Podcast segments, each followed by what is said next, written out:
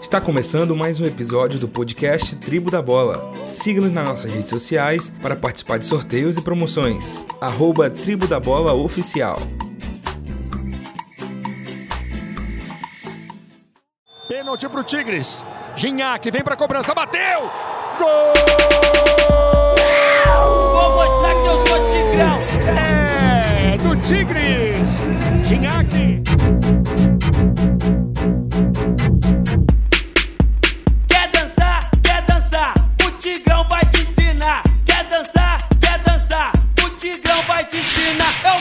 Alô você! assim, Alô você! você. Muito boa noite, bom dia, boa tarde.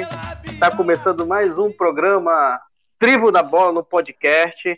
Hoje, na belíssima apresentação, você que está ouvindo essa voz maravilhosa, a belíssima apresentação do Fabrício Bruno. Infelizmente, o nosso, o nosso narrador, apresentador, quiçá ator e atriz, Rafael Damasceno, não pôde estar presente para nos guiar e comandar esse programa por questões aí de questões familiares, questões de tempo, mas deixamos aqui um grande abraço para o nosso amigo Rafael Damasceno e que na próxima semana ele possa estar conosco apresentando mais um programa Tribo da Bola. Tribo da Bola, que, tem, que está em parceria aí com o Jornal do Comércio. Muito obrigado, Jornal do Comércio, aí, por ter essa, essa confiança, né? E né, essa. Né, vocês realmente são muito corajosos, né? Dar essa oportunidade pra gente. Um bando de loucos comentando sobre futebol. Né? Você que pode ouvir o nosso trabalho através do aplicativo Spotify. E também você pode acessar lá o, o site Jornal do Comércio, entrar lá na aba Jornal do Comércio, am.com, e entrar na aba lá do podcast e ouvir os nossos trabalhos também. E também, se vocês quiserem ouvir sobre e saber sobre economia e política, não tem um melhor jornal no estado do Amazonas que possa abordar sobre esses assuntos com ênfase eficaz do que o Jornal do Comércio. Bem, dito isso, vamos abrir a jauleta. Abre a jauleta, vamos ouvir agora as vozes dos nossos monstros sagrados. e vamos ver, vamos ouvi-los, né? Cada um vai trazer agora o seu destaque inicial do programa. Vou iniciar agora aqui com Rafael Pardo. Muito boa noite, Rafael. Qual é o seu destaque? Boa noite para todos os amigos aí da mesa e para nossos ouvintes que, como você disse, se nós somos loucos, eles são mais ainda de ouvir a gente, né? O meu sabem. comentário, o meu comentário aqui é, infelizmente, por mais uma derrota aí do meu querido Vasco da Gama e eu já tô sentindo que ele vai ser sepultado e enterrado na Série B. E ainda digo mais, ano que vem vai ser muito, muito, muito difícil o time que cair retornar à Série A. Provavelmente vai ter Vasco, Botafogo, Cruzeiro e os times da Série B são chatos e enjoados para entregar de bandeja esse título de Série B. Então, se o Vasco cair, eu acho que vai ficar lá um bom tempo. É verdade. É, se concretizar e se a gente fazer um, um desenho da Série B aí com Vasco, Botafogo, lá já tem Guarani, Ponte Preta, já tem praticamente Curitiba, Goiás. Realmente vai ser uma Série B bastante, bastante concorrida e disputada. E quatro vagas vai ser pouco, hein? Boa noite, meu amigo Luiz Felipe, o vulgo Filipão. Opa, aqui é o Bob e primeiramente aos meus amigos e toda a torcida palmeirense aí, eu sei que está triste, mas se vocês precisarem se distrair, tem um belíssimo documentário na locadora vermelha que se chama Tiger King, a máfia dos tigres. E também deixar aqui meu recado que é, eles estão deixando a gente sonhar, hein? É verdade, verdade. Flamengo aí tá. Flamengo tá aí a um ponto do Internacional, né? 35 jogos já feitos praticamente todas as equipes. Faltam três jogos, senhoras e senhores, três jogos para se encerrar o Campeonato Brasileiro. E tudo indica que, é, dependendo do que ocorrer nessa próxima rodada, a final de fato pode ser na próxima rodada, sem CS na próxima entre Flamengo e Internacional. Vamos dar o, vozes agora para o nosso amigo Daniel Tapajós. Boa noite, Daniel. Boa noite, meus amigos, Rafael, Felipe, e aí o nosso querido apresentador, né? Fala bem pra caramba, rapaz. Boa noite a todos. Meu destaque aqui vai pro time do, que não ganhou o Mundial, mas que fez bem mais bonito que o, que o Palmeiras, que foi o Tigres. Mas a gente vai comentar aí durante o programa. Vamos lá. Verdade. Tigres que é, não, não digo que não era a sensação, né? Todo mundo, na verdade, o povo brasileiro esperava a final entre Bayern de Munique e Palmeiras. Verdade. Os mexicanos esperavam a final entre Tigres e Bayern de Munique, né? e os egípcios esperavam lá o Al Ali e Bayern de Munique. E assim vai, mas é, historicamente é, é, a primeira vez né, na história do Mundial de Clubes que um time mexicano joga uma final. E se eu não me engano, me, me corrija se eu estiver errado, é, eu acho que é a primeira vez que um clube sul-americano com o brasileiro que enfrenta um time mexicano nas semifinais. Eu posso estar errado ou não. Se eu estiver errado, me corrija. Normalmente os times mexicanos enfrentavam primeiro os clubes, o time europeu. E o time brasileiro enfrentava os times africanos, ou os times lá do Catar, da, da Austrália, da Oceania, alguma coisa assim. Mas vamos tocando a bola. Bem, já que o assunto é Mundial de Clubes, vamos falar sobre como já diria o jornalista Mauro César Zacarias Pereira, o Palmeiras foi patético, pífio e pragmático. Rafael, o que aconteceu com palestra? É, cara, você foi bem enfático aí nas suas palavras e não tem muito do que fugir. Foi patético, pífio e pragmático. Exclamação. Não, não se expôs, não se expôs muito a, a importância do, do campeonato, né, da, do torneio, e acabou perdendo para todo mundo. perdendo entre aspas, né? O último jogo ele empatou, mas perdeu nos pênaltis. É... Eu não sei se é muito culpa assim da questão de não ter, porque todo mundo fala ah, o Campeonato Brasileiro é o mais difícil do mundo, mas ele é nivelado para baixo, ele não é nivelado para cima. Então, assim, os times sul-americanos também em relação a Libertadores, acho que estão ficando meio que para trás e não está tendo essa questão de fazer com que os times tenham uma dificuldade, né, é, para chegar num torneio desse e fazer bonito, porque quando chega lá não apresenta dificuldade nenhuma para o time europeu, né, nem para os times, porra, africano aí, tá perdendo para time africano, mexicano. Árabe. Então, árabe, eu acho que essa falta de competitividade na, no setor sul-americano está fazendo com que esses times cheguem lá no, no Campeonato Mundial e não tenham combate com nenhum dos outros times. É, isso é verdade. Isso é verdade. E, e, vale, ser, e vale ressaltar também que o futebol ficou meio que globalizado, né? E o investimento ficou bastante forte, não, só, não somente para os clubes brasileiros, mas também para os clubes é, mexicanos, os clubes egípcios, clubes chineses, né, chineses e japoneses. Agora, uma pergunta para o meu amigo Felipão. Felipão, na sua opinião, é, pelo que você viu e assistiu no Mundial de Clubes, e essa pergunta vai também para o meu amigo Daniel Tapajós, existia algum clube na América do Sul, pelo que nós estamos observando, por exemplo, Campeonato Brasileiro, parece que ninguém quer ganhar um Brasileirão, né? É uma instabilidade intensa. Aí você pega o, o River Plate, né? Da vive daquela questão do melhor time da América do Sul, mas se eu não me engano não conquistou absolutamente nada na Argentina. Perdeu a Copa é, Diego Armando Maradona pro ficou nas semifinais, né? Que foi campeão foi até o Boca Juniors. Na opinião de vocês dois, eu começo com o Filipão.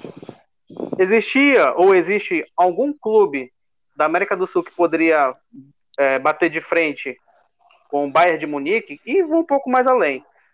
É, existe, existia ou existe algum clube que poderia jogar fácil contra o Tigres do México? Na, assim, na minha opinião, o melhor time que seria representante assim, para, eu não diria bater de frente com o Bayern, mas com certeza é, jogaria melhor e venceria o Tigres e traria uma dificuldade para o Bayern, para mim também é o River Plate. É um time que era equilibrado desde a defesa até o ataque, que já vinha num, esquema formado com o seu técnico já há bastante tempo, então eles já tinham entrosamento, sabiam jogar.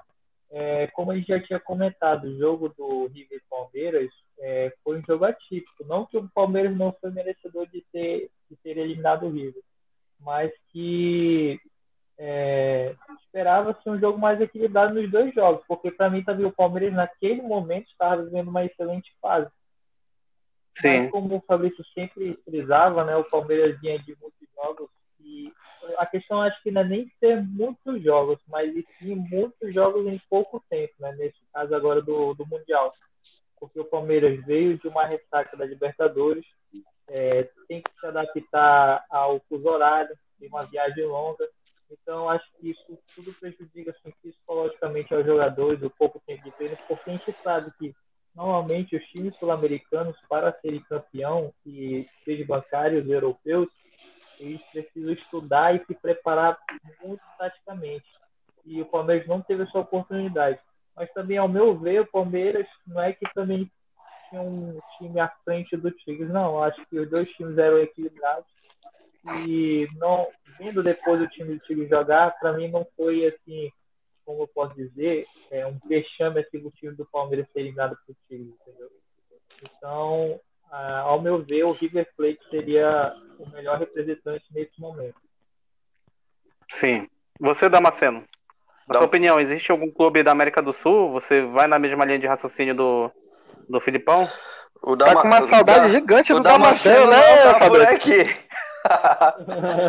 Não, Tapajós, desculpa, Tapajós. o Damasceno não tá, mas eu vou responder, é, Fabrício. É, teoricamente, não tem nenhum clube que, que consiga bater de frente com, com algum outro clube europeu, né? né? Na, na teoria, não. Na prática, a gente sabe. Dos grandes, tu do, fala, é, né? Dos grandes, dos grandes. Dos, dos times, do campeão da Champions, né? Isso. Então, assim, na teoria, não. A gente sabe que o futebol tem, tem aqueles casos improváveis, que alguém chega lá e nós temos clubes brasileiros que, que mostraram isso.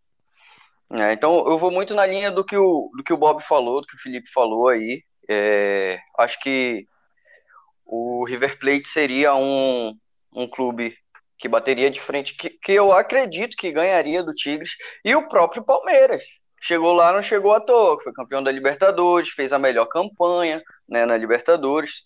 Né, eu acredito que o Palmeiras sentiu é, algum desgaste, o próprio peso de, de ter que ganhar, né, de ter que provar que, que, tem, que tem Mundial, que vai ganhar o Mundial, ou sei lá.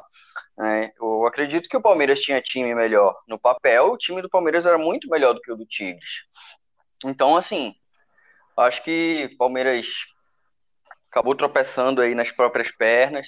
Deve ter tido com certeza algum desgaste por conta de viagem, é, número de jogos. O Palmeiras tem, tem quase 80 jogos, se eu não me engano.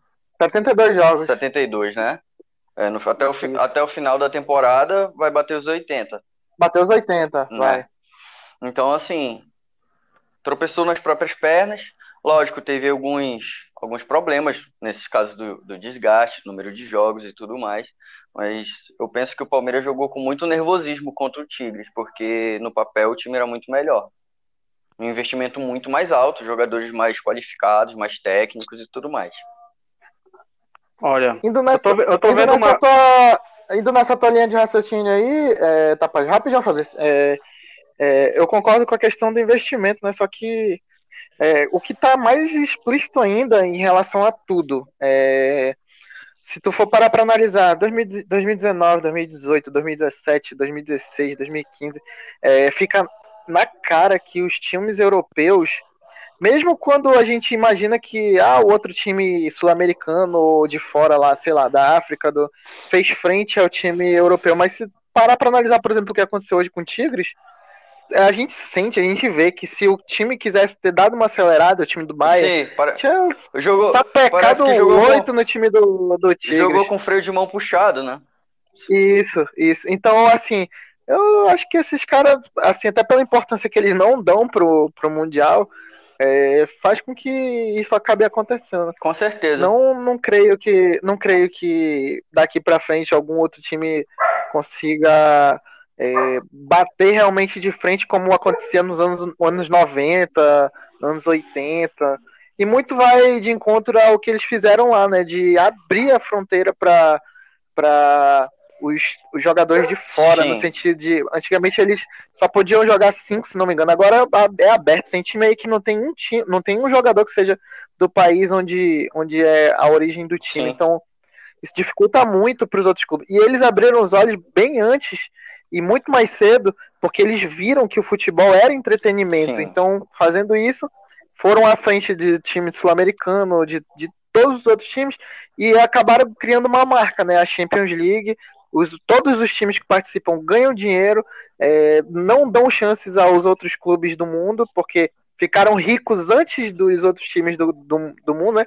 Em relação a, a continente, né? O time- os europeus ficaram ricos antes. Sim. Então eles contratam todos os jogadores que eles querem. Se for parar para analisar, os melhores jogadores do mundo estão na É. Europa. Então é, é brasileiro, é de tudo quanto é canto. O brasileiro não quer ficar aqui. Se tivessem aberto os olhos antes para transformar o futebol no entretenimento, o- as- os, é, tipo, os times sul-americanos ou de outros continentes com certeza estariam batendo de frente porque também teriam a mesma visibilidade que o jogador tem na Europa e ganhariam bastante dinheiro como ganham na Europa. Sim. É, É, E pode falar. pode falar.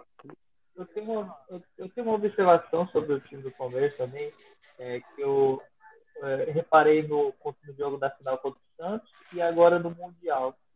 E isso é uma opinião minha. né? Eu acho que o Palmeiras não tem um bom time no setor de meio campo.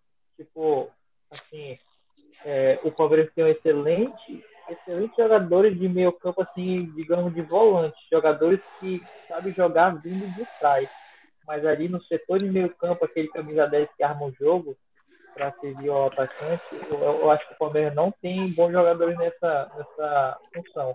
Tem o Gustavo Scarpa, que é um, é um bom jogador, tem o, o Rafael Veiga, que é um bom jogador, mas eu não acho eles bons armadores desse time.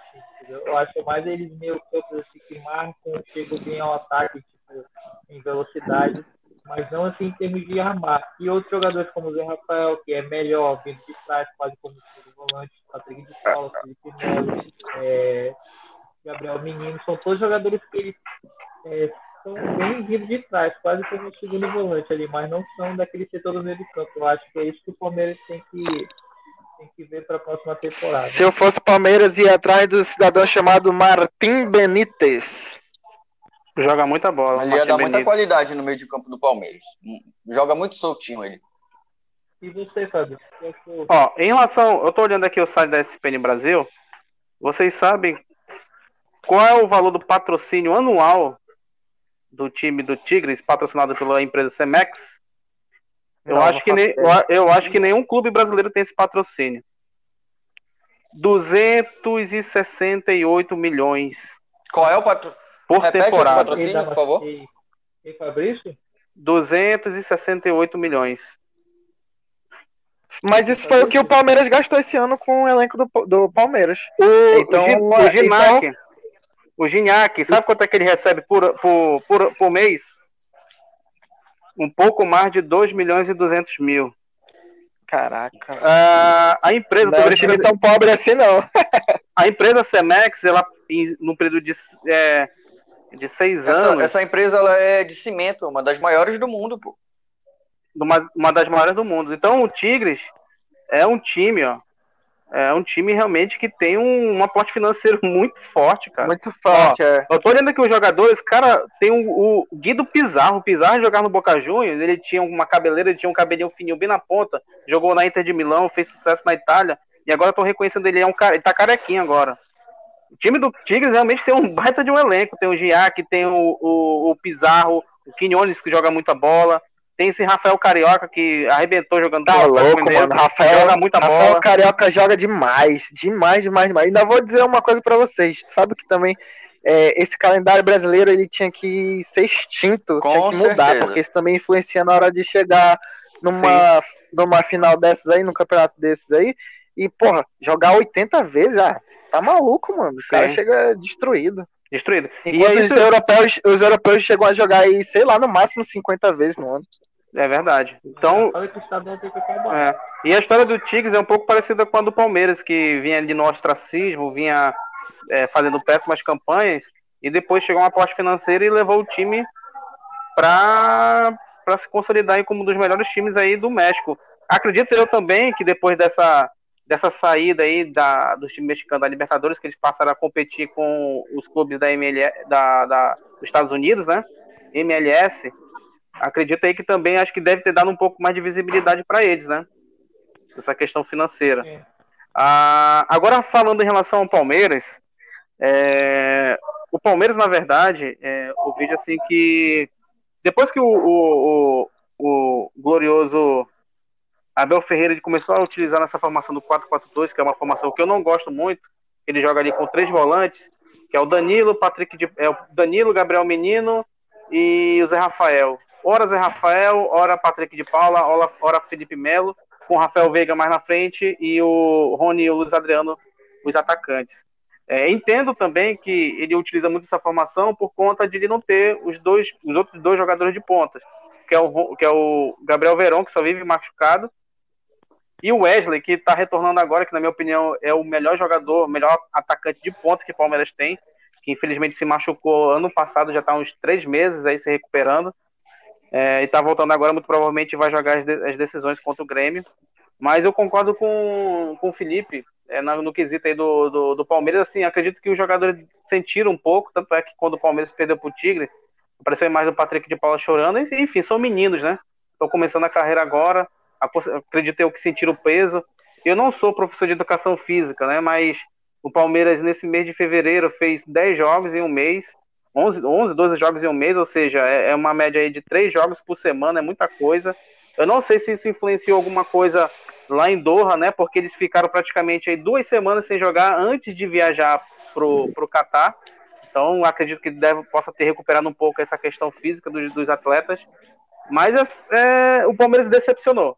Decepcionou bastante, não fez, não fez um gol sequer. Perdeu pro Al Ali, né? O time é. das múmias, o, a múmia, o retorno 3. Isso é uma coisa. É, isso, eu ia até comentar isso. É, para um time brasileiro não fazer um gol em bola rolando é, é meio, né? É chato pro futebol é. brasileiro. Assim, é, assim é, sinceramente, se você olhar uh, o elenco do Palmeiras, assim, a escalação, os 12 que vão entrar em campo, você olha, pô, esse time não é para ser campeão da Libertadores. Como o Santos também não merecia estar na final, entre aspas, não merecia, né? Pelo elenco. O time não, não podia contratar jogadores aí sem receber, problemas políticos internos por conta do presidente lá que sofreu até impeachment. Então foi um ano realmente meio atípico, né? Os melhores times da América do Sul, que era o River Plate e o Flamengo, com maior investimento, é, pararam aí o River na semifinal e o Flamengo nas oitavas, se não me engano, diante do Sim, Racing. oitavas. E sobrou realmente pro, é, pro Palmeiras aí, foi campeão da Libertadores, é como se fosse, não estou comparando a história, mas o futebol assim jogado, apesar do Palmeiras ter tido os lampejos, é como se fosse tipo um Once Caldas, mano. Um Once Caldas, porque se você olhar assim, o, o, elenco do Palmeiras, com todo respeito à, à Sociedade Esportiva Palmeiras, esses jogadores não é. Você não olha esse pô, não é para ser. Não é para ser campeão da Libertadores. O único jogador que eu vi, que eu vi saindo do Mundial e que cresceu muito, na minha opinião, acho que ele merecia Danilo. ter uma vaga como titular da seleção brasileira, não. Pra mim é o Everton. O Everton tá pegando muito, tá agarrando Everton, demais. É, é, joga muito. Ele é o Robin, ele agarrou Tá agarrando demais. O Everton que cresceu muito, muito, Cresceu muito com a camisa do Palmeiras. Então, é, Vamos ver o que, que o Palmeiras vai fazer, se vai melhorar esse futebol aí na para preparar para a Copa do Brasil, que vai ter uma decisão, um jogo muito chato também diante do Grêmio. Mas a torcida já está cobrando o presidente aí por contratações. E o time realmente de fato precisa. Bem, é, algum, alguém mais quer falar alguma coisa a respeito do Mundial? Não, Não acho, que é, acho que é isso, né? né? Esperar o próximo agora. Esperar o próximo. É. E, e, e, lembrando, né, que em 2000, 2022 é, Flamengo e Palmeiras, né, os dois times da América do Sul já estão, já estão é, aptos a disputar o Mundial de 2022, né, que vai ser numa, num módulo diferente. E vamos ver quem que vai passar mais vergonha. É, porque vai ser uma coisa maluca, né? Vai ser tipo uma Copa do Mundo, vai entrar, é, vai, vai entrar clubes da Sul-Americana, da, da Sul-Americana, da, da, Champions da League, UEFA da UEFA Liga, UEFA Libertadores da da Libertadores. Campeonato Amazonense. Vai vir gente lá da. Vai ter time do Peladão aí também, lá pra disputar o Mundial. Bem, mudando de assunto, agora vamos para o nosso Highlander, papai. O nosso. Highlander não. O nosso MacGyver. O nosso time MacGyver, o MacGyver de Manaus. Sabe que eu tô. Sabe, sabe qual time que eu, que eu falo? É o único time que faz gol que a bola bate praticamente na, No meio de campo. no meio de campo e é gol. Mac bateu na linha da, na linha da pequena área e o, o É gol, papai. deu gol. É gol. Que golaço, que golaço. Eu estou falando do. Eu vou chamar carinhosamente a partir de hoje de Mac Manaus. Mac Guyver. Mac Manaus. Vamos falar do nosso imponente Mac Manaus Guyver. Joga dia 13, né? Daqui, daqui a dois dias, diante do nosso Remo pela Copa Verde, a semifinal da Copa Verde. O outro, o outro, o outra semifinal da Copa Verde é entre Vila Nova e Brasiliense, que jogará no dia 14, 14 do 2, no domingo. O Manaus recebe o Remo na Arena da Amazônia, sábado, às 4 horas da tarde, horário local.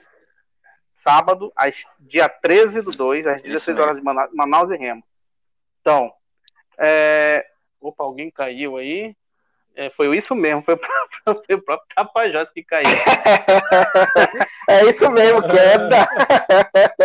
Então, então, rapaziada, qual é o- a expectativa de vocês para esse jogo do Manaus diante do Remo? Vamos começar com você, Rafael. Você acha que o Bandeirinha vai aprontar?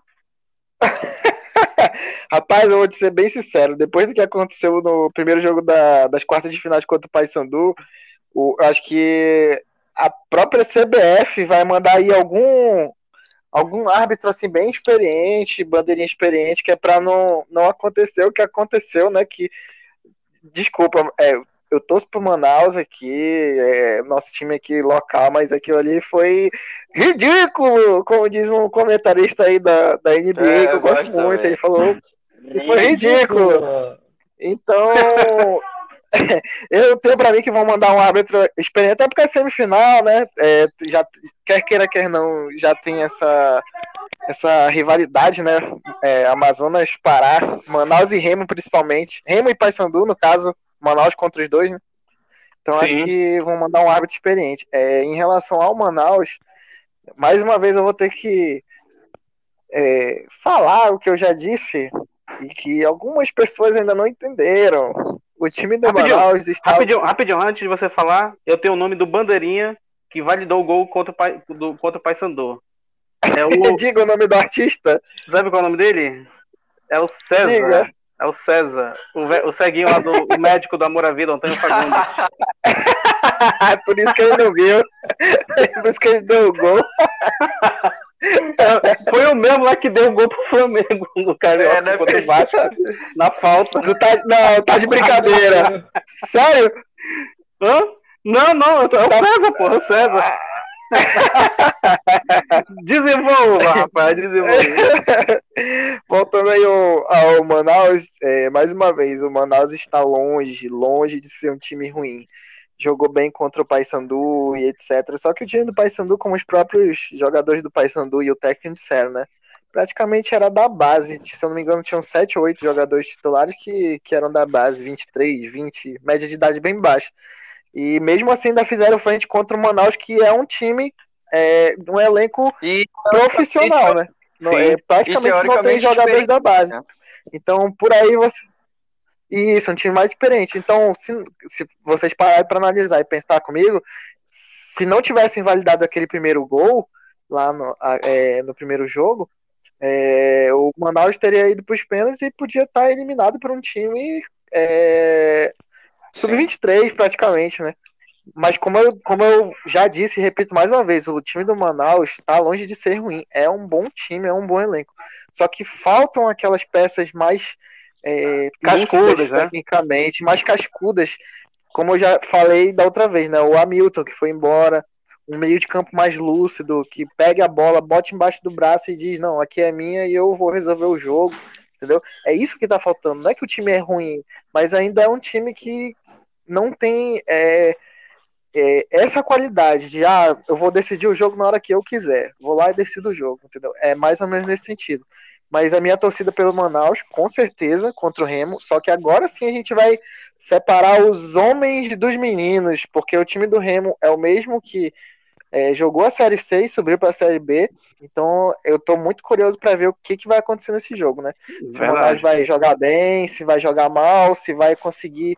É, porque assim, né, eu prefiro ver um time que perca, mas que tenha qualidade, jogue bem, do que é, não jogue do que não jogue. Então, para mim, eu, eu gosto do desempenho. Se perder de 8 a 0, mas jogando bem, vou estar satisfeito. E no meio de campo do Manaus tem o, por exemplo, tem o Márcio Passos, né, que jogou no, pelo Fast na Série D. Mas ele é, ele é um volante, né? Ele é um volante. É. Então, assim, ele é mais aquele cara que tá ali para iniciar a jogada. Ele não é aquele cara como, por exemplo, é um meio de campo clássico aí, vamos dizer, o Benítez, uhum. o. É, deixa eu ver. É, os, os, que você já conhece, da época lá do Flamengo, o Zico, o Zico. O Jean-Pierre eu acho ele preguiçoso. Preguiçoso ele, pra caramba. Ele, ele, ele, muito preguiçoso, Jean-Pierre. Muito tiriça ele, né? Everton Ribeiro, Everton Ribeiro bota a bola embaixo do braço e decide um é. jogo, meu amigo. É verdade.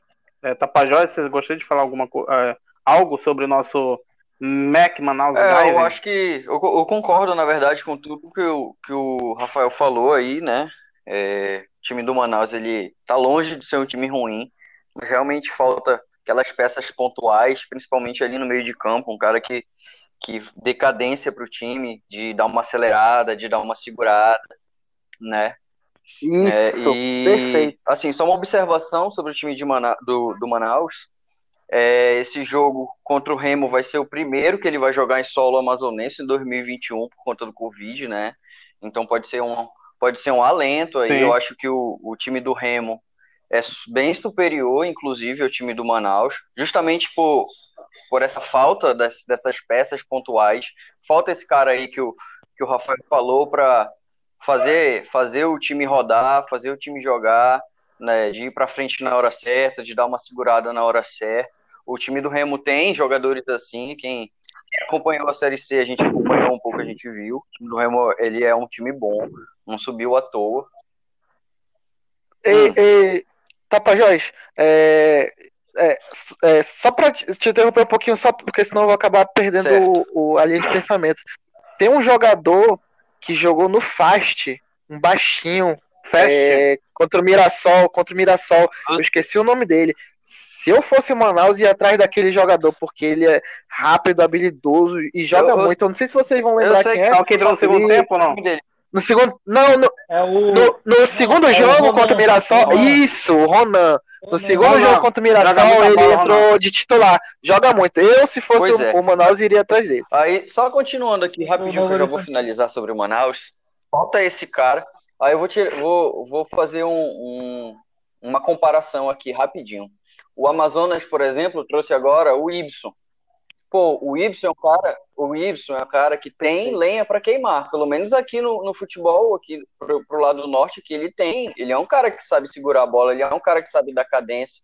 O Manaus precisa garimpar esses caras que estão aí no mercado. Por que, que não foi atrás do Ibson, né? Então, então assim, Verdade. falta isso. Eu acredito que o, o, o time do Remo é superior, sim, ao time do Manaus. Mas o Manaus tem time para dar trabalho, sim, para o Remo, né? Vamos ver o que, que Eu, eu como torcedor do é, Manaus, é, eu, eu quero que o Manaus é, passe, A né? dificuldade é grande, dificuldade. não vai ser jogo fácil. Mas, vamos lá, tamo, estamos na torcida. É, o Manaus que, que enfrenta o Remo, um jogo, como o Rafael falou, um jogo, um jogo pesado, um jogo grande. O Remo tá que está na Série B, né? O Manaus está na Série C. Então vai ser um parâmetro legal para a gente, de fato, é, analisar, analisar o time do Manaus, né? O Manaus que ano passado se desfez de, de vários jogadores e não é qualquer jogador, Sim. foi bons jogadores. Alguns, alguns foram vendidos, outros por, por questões internas acabaram deixando o clube, acabou sendo negociado. E a sensação que fica, né, é que o Manaus ele deu uma, deu uma caída na questão é, técnica, né? Mas é como eu falo, é, é início de campeonato, preparação praticamente aí. Esse, esse Copa Verde, na verdade, é como se fosse praticamente aí um, é, uma pré-temporada para os clubes, né? Acredito que o Manaus vai estar, tá, está levando a sério, porque é, é, credencia o Manaus aí como um, um dos grandes é, é, você se credencia como, como um grande clube quando você vai conquistando esses tipos de Copa... títulos, né? Fora, fora o valor que em, em, em é. dinheiro, né? De, de questão de, de ganhos e já e, entra nas oitavas da Copa do Brasil. Sul-Americano, né? campeão da, da Copa V. Sul-Americana. Eu não é. acho que a Sul-Americana eles extinguiram. Não, não vai mais. É extinguiram há uns dois anos, três anos, se eu não me engano. Se eu fosse o Manaus, com todo respeito aí, eu sou apenas um comentarista, mas é, se eu fosse o glorioso é, mitoso, né, o presidente do clube, é, eu, eu, colocaria, eu faria do Amazonense apenas uma experiência.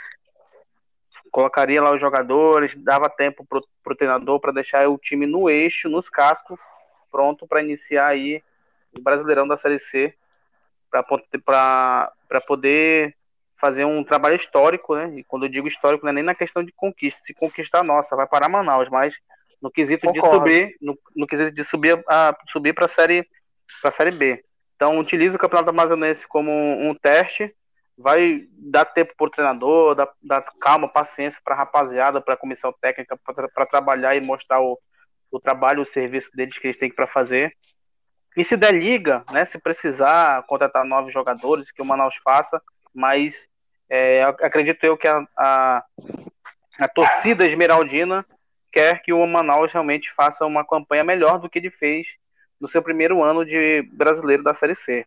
É, Felipe, você gostaria de acrescentar algo sobre o nosso querido é, MacGyver do Amazonas? Só, só algumas observações rápidas para a gente ficar mais positivo na, na vitória do Manaus. Né?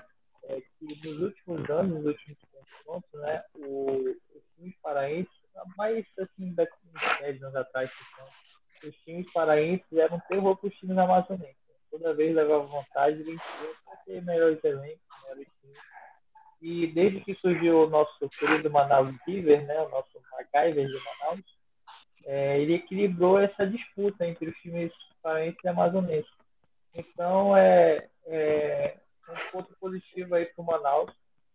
E outro ponto que eu quero citar aqui, eu não comentei no podcast, que eu senti uma fisgada na coxa na do músculo posterior anterior. É praticamente isso. pelo Tapajós, na hora que ele entrou. é sobre o gol do Manaus, né? Contra o Paysandu. Meu amigo, foi o Jackson que lutou. Então o que o Bandaria pensou?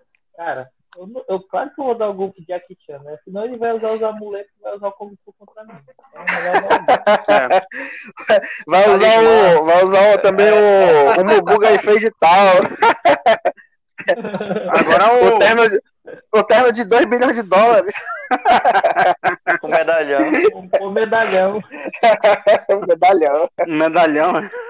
Não tem como não dar um gol do, do Jack Chan. Eu acho que ele deu até porque era o Jack Chan, cara. Então, assim, Chan, ele é. fez um gol, um gol ali de Kung Fu, mano. Por isso que ele tinha que dar. Ele jogou aquele pão mágico lá, o Bandré não viu nada. Ele só via a bola lá dentro saindo. então é gol. Para finalizar, pra finalizar sobre o nosso querido Manaus, é, o Manaus, com a saída do Hamilton, o Manaus pode apostar no Diego Rosa, né? Que é um jogador rodado, passou, passou pelo Paipão da Curuzu, Botafogo da Paraíba, jogou pelo Vasco da Gama, é um jogador de 31 anos de idade, é, já tem três gols na Copa Verde, quatro partidas tem três gols na Copa Verde, então é, o Manaus aposta as suas fichas aí lá na frente com o artilheiro é, Diego Rosa. Bem, meus amigos, agora chegou a a hora da verdade, hein? A hora da verdade. Vamos falar agora sobre Campeonato Brasileiro. Brasileirão está pegando fogo, está pegando fogo. Faltam apenas, só para você ter uma ideia, você que nos, eu sei que tem gente dos Estados Unidos que, que nos ouve, hein? Eu sei que é você, camarada. Tô quase descobrindo que é tu. Falta, deve ser nosso único ouvinte também, né? Faltam três jogos para encerrar o Brasileirão. 35 jogos feitos até agora. É, eu vou dar uma passada na rodada anterior, rapidinho. E depois a gente vai para e depois a gente vai para Como diz, como diz o, como diz o caboclo, jogo bala. Jogo bala, vamos lá. Olha só, na 35 rodada, é, no sábado, houve o jogo entre Bahia e Goiás, jogo de 3 a 3 Esse jogo foi muito louco. No mesmo dia, Movimentado, jogão. no mesmo dia, o Dragão Atlético Goianiense empatou com o Santos 1 a 1 É, No domingo, o Bragantino, o Bragantino tá jogando muita bola, hein? Empatou com o Flamengo 1 a 1 jogo duro pro Mengão. Na segunda-feira, Botafogo, fogo, fogo, Jogo. perdeu, foi goleado pelo Grêmio do Renato Gaúcho por 5 a 2 E na quarta 5 Sim. Na quarta-feira, Beira Rio, quem diria, hein? Quem apostou no esporte aí valendo uma graninha deve voltou para casa com o bolso cheio. Esporte 2 Devia a 1 tá- Devia estar 10 para 1 essa aposta aí. No Ninguém mínimo. acreditava. Ninguém acreditava, no mínimo. O esporte bateu o Internacional por 2 a 1 Fortaleza, hein? 3 a Pode passar 0 nesse jogo aí. Passa nesse jogo aí, por favor. 3 a 0 fora os ameaços em cima do Vascão da Gama. É, São Paulo ficou no empate no Morumbi com o Ceará 1 a 1 E o Fluminense Na conta do Volpe, na conta do na conta na do conta do Volpe. Rapaz, O cara teve 10 quase 10 minutos pra chutar a bola e ficou lá enrolando, o cara tomou. É um brincante mesmo. é horrível. É uma coisa assim que eu, eu tento entender essa questão do Thiago Volpe. Acho que deve estar ainda. Deve ter os requisitos aí do, do, do treinamento do, do Diniz, só pode. Só Fluminense. pode, Tá com saudade. Fluminense ficou no 0 a 0 com o Atlético Mineiro, que já investiu quase 180 milhões nesse ano em contratação e não vai ganhar nada, diga-se de passagem. Corinthians, esse jogo aqui foi um jogão, hein? Corinthians e Atlético Paranaense, 3 a 3 e o jogo adiado no Couto Pereira, Coritiba e Palmeiras, né? É, vamos Como joga, como, como joga, só um comentáriozinho, né? Como joga É. o menino mosquito. É, é, jogou bem nessa partida. Vamos. Ei, esse mosquito é zica, brother. Oi? Jogou bem, jogou bem ele. Jogou, Jogou bem, bem, jogou bem. Fez dois Esse gols. mosquito é zica, brother. Jogou bem. Ó, antes da gente ir para a 36 rodada e falar sobre os jogos e também falar muito sobre a pontuação e a tabela, é, vamos passar aqui pela tabela atual, tá? É, Internacional em primeiro lugar com 66 pontos, Flamengo vem logo atrás com 65, um atrás do Internacional. O Atlético Mineiro vem na terceira posição com 61 pontos e o São Paulo em quarto lugar com 59. Ainda na vaga da, da pré-Libertadores ali, né? Fluminense com 57 pontos e Grêmio com 56. Vamos lá para a parte de baixo agora. G, Z4, hein? Z4, zona de rebaixamento. Com todo respeito, eu acredito. É, vamos começar aqui pelo, pelo Santos, 11, 47 pontos. Ceará em 12 colocado, com 46 pontos. Atlético Goianiense já se safou com 46 pontos. E em 14, Esporte com 41 pontos. Em 15, Fortaleza com 41 pontos. Acredito que esses times aqui, acho que um empatezinho já livra eles da zona. E aqui, para É, mim, Também acho. mim aqui é a briga. Bahia em 16 colocado com 37 pontos e Vasco da Gama 17 colocado com 37 pontos. Com todo respeito, apesar do Goiás é, colocar a cabeça para cima e depois cair de volta, Já. já caiu o Goiás, né? 18 colocado com 33 pontos, Curitiba 19, 28 pontos. E lá depois do pré-sal vem o Botafogo com 20, Botafogo? 24 pontos, né? Bem, meus Tá amigos, louco, agora pra Botafogo hora- Foi complicado. para a hora da verdade. Antes de falar dos jogos, eu vou me atentar a dois jogos. Eu quero que a gente desenvolva esses dois jogos que vai, que vai ocorrer no domingo, às 4 horas da tarde. Um, lá no Maracanã, entre Flamengo e Corinthians, e o outro no mesmo horário, em São Januário, Vasco e Internacional. Eu confesso a vocês que o jogo que eu irei assistir é do Vasco Internacional, porque vai ser um jogo. O primeiro time, independentemente que fizer o primeiro gol, o segundo que tomou o gol, ele vai ter que se abrir, porque um empate não adianta de nada. Desenvolvam vocês, para nenhum dos dois. Então, desenvolvam, meus amigos, a respeito desses dois jogos. Vamos começar primeiro por Flamengo e Corinthians, Rafael.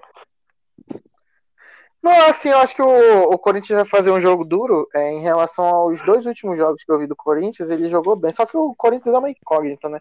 Joga bem e no outro jogo é uma desgraça. É, eu, como acho que aí eu quero muito que o Flamengo vá para aquele lugar.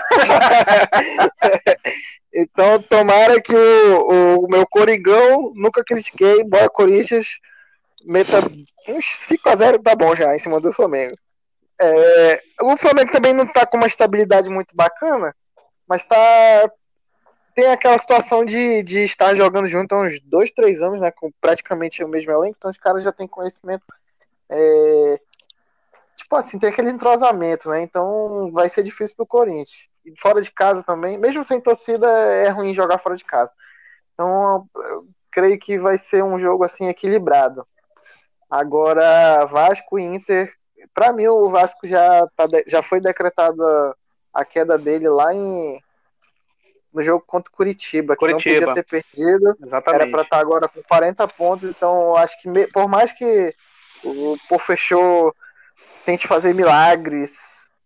Não, eu acho que não aguenta o time do Inter. É... Tô torcendo muito, mas acho que infelizmente o Inter vai meter um, um sapeca iaiá. e meu Vascão, vou ter que assistir lá no, na Rede TV, né? Série B. a verdade, a verdade, eu acredito que o Vasco chega nos 40 pontos, porque eu acho que ele vence o Goiás na última rodada. Eu acho que a bronca do Mas Vasco que... é contra o Corinthians, que tem que conseguir um ponto contra o Corinthians no mínimo. É... Se quiser desenvolver, pode desenvolver. Não, acho que contra o Corinthians. O histórico contra o Corinthians é muito ruim. Muito ruim do Vasco contra o Corinthians. Mesmo jogando em casa, parece que não consegue ganhar do Corinthians. Então, eu, eu imagino aqui a, a, a pontuação de corte entre 41 e 42. Acho que até essa galera que tá com 41 ainda pode escapar no máximo 42 pontos. A briga tá mesmo entre Bahia e Vasco. Acho que o Goiás também já, já não tem mais chance. É, o Bahia pega quem? O Atlético Mineiro. A esperança é que o Bahia ainda pega o Atlético Mineiro. Olha só, faz a tomada, faz pega a ainda o Fortaleza. Fortaleza fora de casa. Fora de casa e pega também ainda o, o Santos em casa. Santos. Olha, então, eu acho, que... que... a tabela, a tabela do, do esporte aí, do, do Bahia, é mais, é, entre aspas, difícil do que a do Vasco, né? Isso que Vamos dizer que o Bahia, o Bahia perca todos os três jogos, né? Porque são três jogos duros, uhum. e o uhum. Vasco ganha um. Aí o Vasco tá fora, né? Da zona de Z4, né? Z4. Mas assim, eu não tô muito esperançoso, não. Pelo é... futebol que vem apresentando, não tô muito esperançoso, não. É, pelo... Ainda detalhe, é o décimo, é o décimo é, é elenco mais caro hoje na Série A. Do Vasco? Gira em torno de 4, é, do Vasco. Gira em torno de 4 milhões por mês a folha salarial do Vasco. Então, eu acho um absurdo estar tá brigando por zona de. É um dinheiro muito mal investido.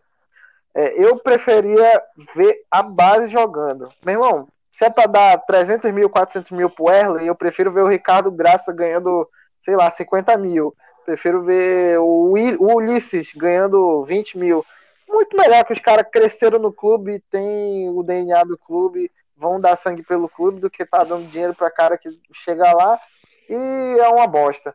Vide aí que é, porra, a base do Vasco já teve Felipe, Pedrinho, Juninho, é, Romário. Então, pô, isso é ridículo. Dá 300 mil, 400 mil pro Erley jogar Pé de rato, né? É. é. É, analisando aqui a tabela do Bahia, eu acredito realmente que essa, essa disputa aí, para quem vai ficar com a última vaga, vai para a última rodada. E confesso que a tabela do Bahia está um pouquinho mais complicada que a do Vasco da Gama. Vamos para o meu amigo Felipe. Felipe, desenvolva aí sobre esses dois próximos jogos que serão realmente os, os principais jogos, ou os jogos mais principais dessa rodada.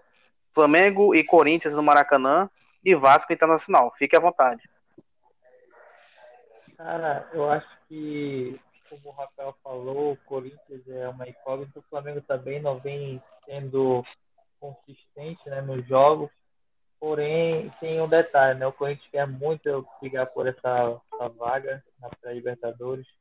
E, querendo ou não, é um clássico, né? O São Paulo, Flamengo e Corinthians. Normalmente são bons jogos.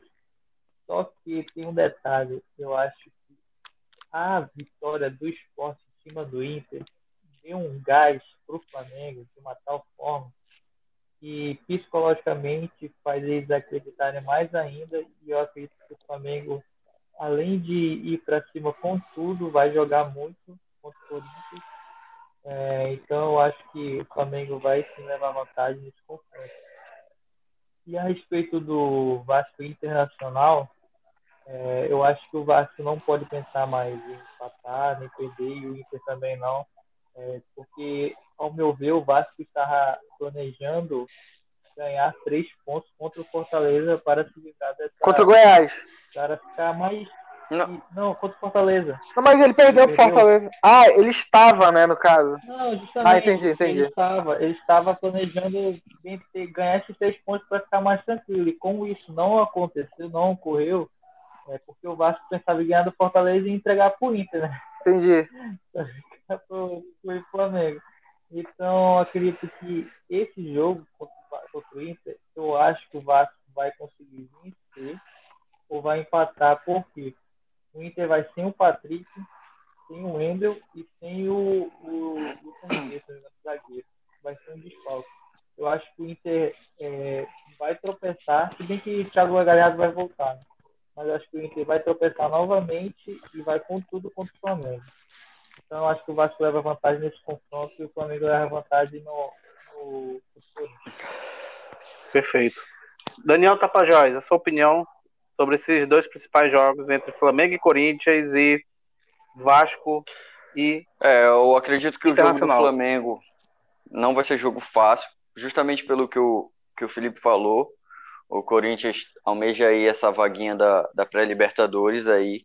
Então qualquer, qualquer ponto agora para ele é importante, porque o, os que vêm atrás dele né, estão na cola, o Bragantino está jogando bem. né, eu não, não, me lembro agora qual- quem o Bragantino. Ah, o Bragantino pega o esporte. Então, é, se o Bragantino ganha e o Corinthians perde, fica difícil para o Corinthians recuperar, né? Ó, ó, né? Então, eu acredito que vai ser Sim, jogo verdade. difícil, mas o, o Flamengo, com, com a derrota do Inter, o Flamengo vai pegar um, pegou um gás aí para as últimas rodadas. O Flamengo vai passar, mas não vai ser jogo, acredito. Vasco, eu acho que o Vasco, para esse jogo, vai pro tudo ou nada, né? Se, se conseguir fazer esses três pontos contra o Inter, esse contra o Inter, ou mesmo empatar, já, já tá valendo, porque o Vasco faz um jogo em casa contra o Corinthians, não é isso? Ah, não, é fora. É O jogo. O, o, o Goiás faz um jogo em Faz casa fora de contra casa. o Goiás. O Vasco faz um jogo em casa contra o Goiás em- no- na última rodada. Isso. Então, assim, assim, Última rodada. qualquer ponto que o Vasco conquiste contra o Inter aí, eu acredito que seja lucro, porque ele tem um, um jogo teoricamente fácil na última rodada que pode ajudar ele a escapar, né? Hum, Todas as rodadas, todas as rodadas, na verdade, todas, sim, é, todas as partidas vão ser difíceis né, nessas últimas rodadas. E eu queria ah, botar mais uma observação sobre mais uma partida dessa próxima rodada, que vai ser Goiás e Botafogo. Eu acho que vai ser menos dois a menos dois.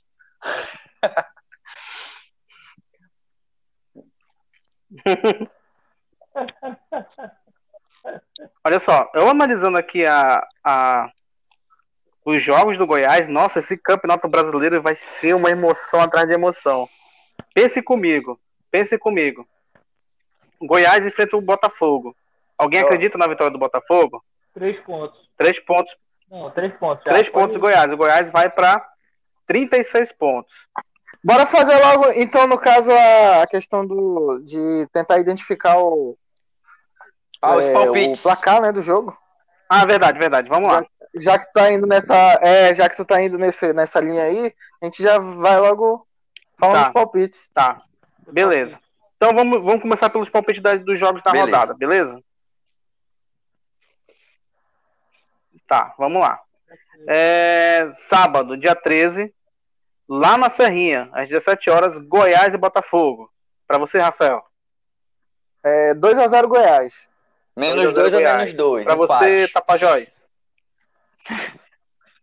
Eu acho que dá empate. Acho que dá, dá Dois empate gols esse contra jogo. de cada. é. Dois gols contra, de cada. Felipão, seu palpite. 3x0 Cara, Goiás. pior que aqui a gente não tem como. Ah, não. Beleza. 3x0 Goiás. Bacana. No mesmo dia, às 7 horas da noite, na Vila Belmiro, teremos Santos e Coxa. Pra você, Rafael. Santos 1x0. Pra você, Felipão. O Marinho vai votar, então 2x0 3x1 Santos. 3x0 Santos. E pra você, Tapajós? 3x1 Santos. Eu também acho que o Santos vence essa partida por 2x0. Eu não palpitei o jogo do Goiás e Botafogo. Eu vou colocar aí uns 2x1 pro Goiás. É, no sábado também, ou seja, serão três jogos no sábado, às 19 horas. Atlético Mineiro, ou como diria meu amigo Cruzeta, que eu não vou revelar quem é, Atlético Mineiro, Atlético Mineiro e Bahia. Pra 2 a 0 você, Galo. Tapajós. 2x0 Galo. Pra você, Rafael. Ali nos últimos minutos do segundo tempo, Ramírez toca pro Gilberto que faz um golaço. Já começou, Bahia 1, já começou Atlético errado. Mineiro 6. Já começou errado que o Ramires, o Ramires tá lesionado.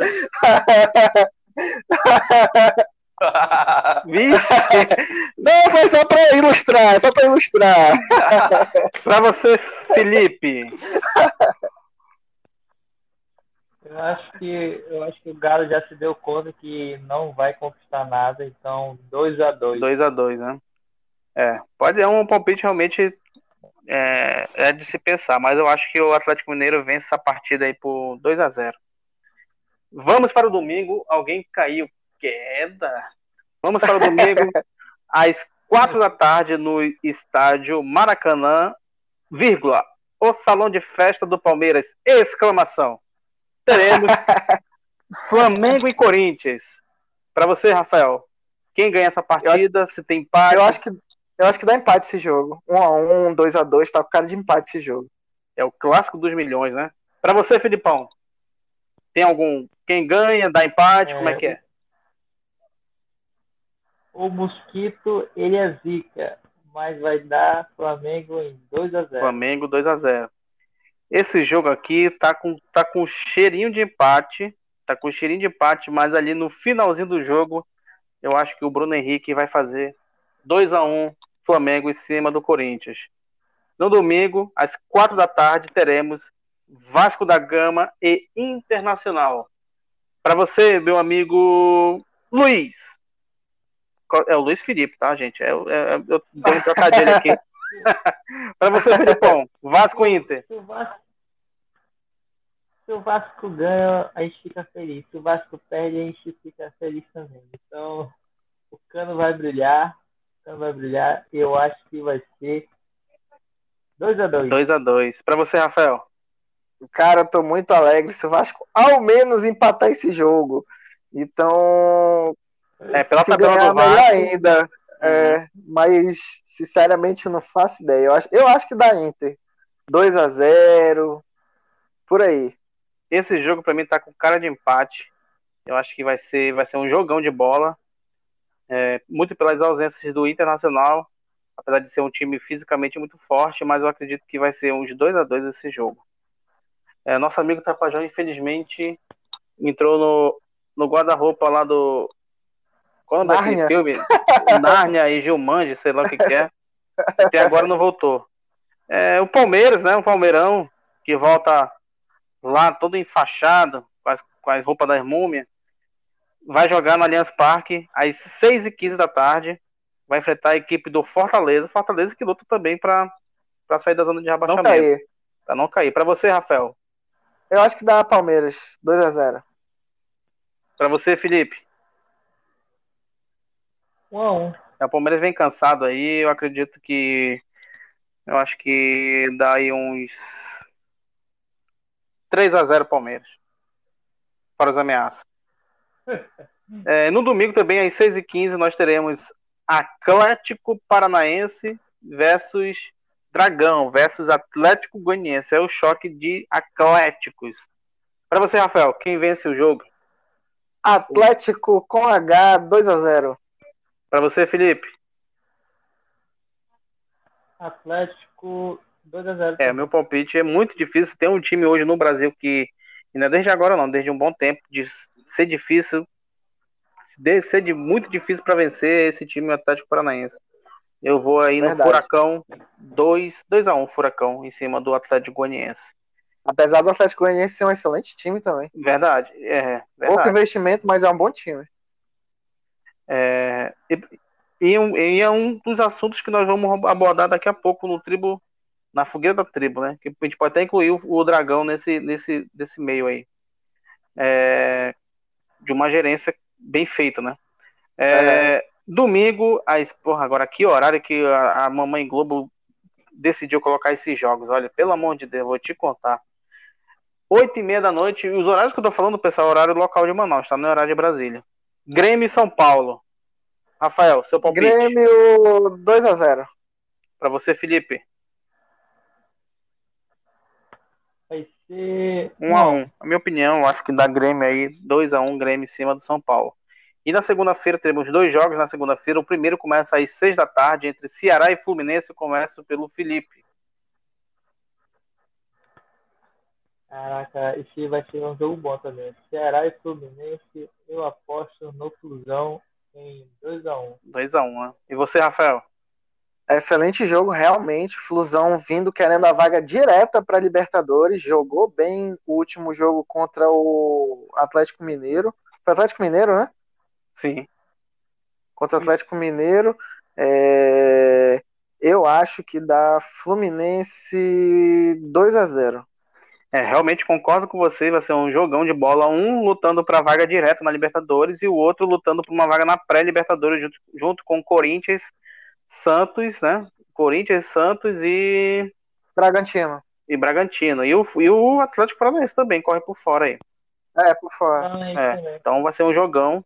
Eu aposto aí no, no empate 2 a 2 é, E na segunda-feira, um pouquinho mais tarde, é o jogo que pode deixar aí o Leão com a Juba em pé ou já com a Juba toda arrumadinha, pronta para iniciar a próxima temporada. Mas o adversário é complicado.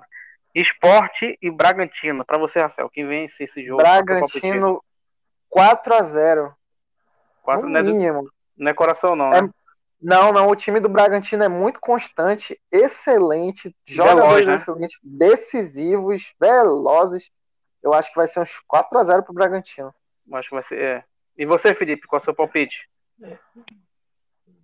Velozes e Furiosos. The Furious. Bragantino, Braga- Bragantino 2x0. Bem, esse jogo aí depende, né? É, o que o Claudinho, como o Claudinho tá no Big Brother, que é aquele moreno lá do cabelo pra cima, depende do, de que horas, ele vai, que horas ele vai chegar na linha do retiro. Se ele jogar, chegar bem bacana, eu acho que o Bragantino ganha também com uns 3x0. Vai ser estilo jogo do Flamengo, Sport Flamengo. Eu Bragantino acho, é um time eu acho que muito veloz, muito eu rápido. acho que o eu acho que o Boninho vai liberar ele cedo pra ele poder chegar lá no, no jogo. É verdade. Bem, rapaziada, é, só um adendo, é, porque eu tinha, eu tinha dito aqui que praticamente o Goiás estava rebaixado, mas eu olhando aqui a tabela do Goiás, olha só, o Goiás, ele pega o Botafogo, na sequência, que é aí que é o X da questão, ele enfrenta o Bragantino em casa, dependendo do que acontecer nessa partida contra o Bragantino, o jogo contra o Vasco vai ser o Deus nos acuda, porque ele vai entrar, se ele vencer duas partidas, ele chega aí com 39 pontos. E aí fica pau a pau com o Vasco também, para lutar para não cair para a zona de rebaixamento. Então, A realmente, verdade é que, é que ninguém vai entregar nada de graça, meu filho. verdade. As Eu achei- últimas rodadas vão ser osso. Eu achei que realmente. Olha, eu achei que a briga estaria somente entre Vasco e Bahia, mas não, vai, não é não. O Goiás está na briga. Dependendo do que acontecer com o Botafogo, se ele vencer o Botafogo, ele já vai entrar. Pode ter certeza que ele já vai, tá, já vai entrar pilhado é, diante do Bragantino. Bragantino. Bragantino e o Bragantino, evidentemente, para sorte aí do Vasco e do Bahia, ele tem é, ambições. Tá brigando, né? Ele tem ambições, Não. isso. Para chegar aí numa, numa pré-Libertadores. Agora é evidente que se o Bragantino passar o carro diante do esporte, a tendência, Ele é, não que vai ele, entregar o jogo. a tendência é que ele vença o Goiás, né? É, verdade. A gente pode tirar esse parâmetro já desse, de- desse jogo já até nessa, nessa mesma rodada. Bem, é, encerrado o assunto Campeonato Brasileiro, realmente quem tem problema aí de coração, se segure, Tome bastante Tome água. seu é pra você- remedinho. Tome seu remedinho, tome bastante água, que é pra você não sofrer nenhum piripaque aí na hora dos jogos. Vai ser jogos interessantíssimos. Bem, o nosso amigo Tapajós realmente de descer o Tobangã, né? Até agora não voltou. Caiu e ele tá a fim de comentar o jogo do Mengão, olha. Bem, vamos pro. Agora vamos pro nosso assunto. O Fogueira na tribo. É tribo na fogueira, hein? Coloca a tribo, tribo na fogueira, fogueira na tribo. Fogueira na tribo. Tribo na fogueira. É aquela coisa louca. Bem, o tema de hoje é, a seguinte, é o seguinte. Futebol brasileiro está atrasado? Interrogação. Eu deixo essa pergunta pro Rafael, pro Felipe, pro Damasceno, que, pro Tapajós, que retornou o Tapajós. Se vocês me permitem, eu gostaria de pedir a opinião do Tapajós rapidinho sobre os jogos, que pode ser? Para encerrar aqui Oi? o assunto? Diga lá. Bem breve, bem breve. Bem breve. Vamos lá, Tapajós. Ah, Flamengo e Inter. No pique, Dois a um, rapidinho. Flamengo. Flamengo e Inter, quem ganha? Ah, é. Flamengo e Corinthians. Não, Flamengo, Dois- dois- Flamengo e Corinthians. Flamengo e dois a Corinthians. um. É, Flamengo. Flamengo e Corinthians, eu tô na 37 Flamengo e Corinthians, quem ganha? Empate, 1 a 1 2 o Flamengo. Vasco Internacional. Empate 1 a 1 É... É... Eita, cadê, cadê, 3 a cadê, cadê? 0 Desculpa, Palmeiras. desculpa. Palmeiras e Fortaleza. 2 a 1 Atlético Atlético Paranaense, e. Atlético Goianiense. 2 a 0 Lá Grêmio. na Arena do Grêmio, Grêmio e São Paulo. É, na segunda-feira, dois jogos. Ceará Hum, e 1 a 0 Fluminense. Fluminense. 2 a 1 Bragantino. E Esporte e Bragantino. Perfeito. Então, encerrado aqui nossos palpites, né? O, Dama- o nosso amigo Tapajós deu uma, deu uma saidinha aí, daquela coisa, 11 horas da noite, no Caiu horário da, do morcego. É, Tapajós. Ah, Quando a gente rápido, hein, Tapajós? Precoce? Precoce?